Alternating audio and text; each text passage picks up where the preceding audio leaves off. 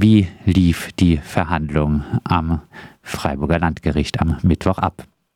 Die Verhandlung begann um kurz nach zwölf. Anwesend waren drei RichterInnen, der unter Vorsitz des Herrn Kronenthaler. Es kamen zwei VertreterInnen der Vollzugsanstalt, insbesondere der Leiter der Sicherungsverwahrung und die zuständige Psychotherapeutin. Geladen war auch die zukünftige Bewährungshelferin und mein Rechtsanwalt aus Düsseldorf war da und ich selbst und die Verhandlung dauerte, die nicht öffentliche Verhandlung dauerte lediglich 25 Minuten, denn der Vorsitzende machte schon einleitend klar, dass es heute gar nicht mehr um die Frage gehen würde, werde ich entlassen oder werde ich nicht entlassen. Das sei für ihn klar, ich werde entlassen.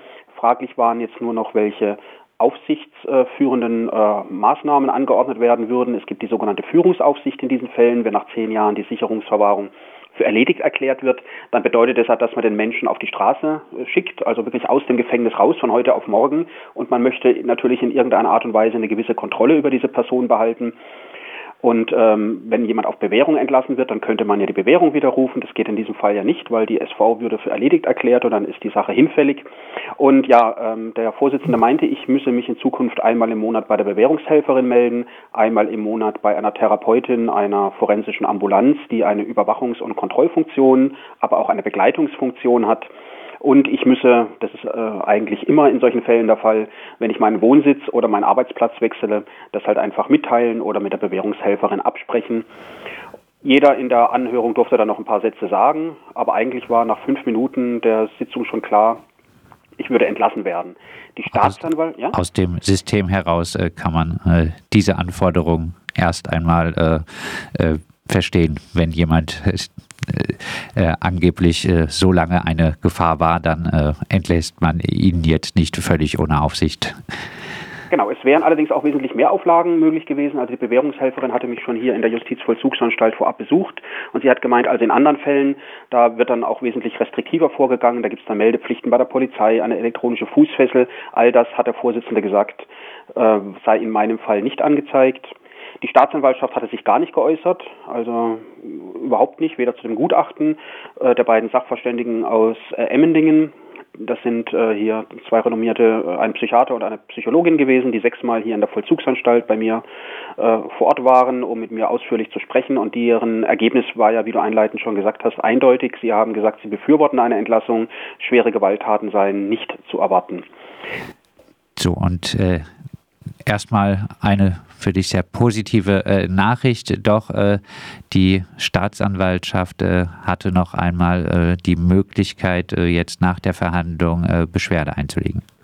Also sie äh, hätte sich eigentlich schon vorab äußern sollen und müssen, das entspricht auch den äh, Gepflogenheiten äh, vor Gericht, hat sie nicht getan. Mein Anwalt hat mich gestern am 6. Juli angerufen und mitgeteilt, es kam noch ein Telefax der Staatsanwaltschaft, sie treten einer Entlassung entgegen. Allerdings hat mein Anwalt gemeint, äh, möge ich da jetzt nicht äh, irgendwie groß beunruhigt sein. Das sei ein, ein knapp eine Seite umfassender, äh, nicht sehr ambitioniert klingender Schriftsatz. Er mache den Eindruck, der Schriftsatz, als ja, die Staatsanwaltschaft ist halt prinzipiell dagegen. Ähm, jetzt wird der Beschluss zugestellt, wahrscheinlich heute, spätestens am Montag. Und dann beginnt eine einwöchige Beschwerdefrist. Das heißt, innerhalb dieser einen Woche könnte dann die Staatsanwaltschaft Heilbronn möglicherweise sofortige Beschwerde einlegen.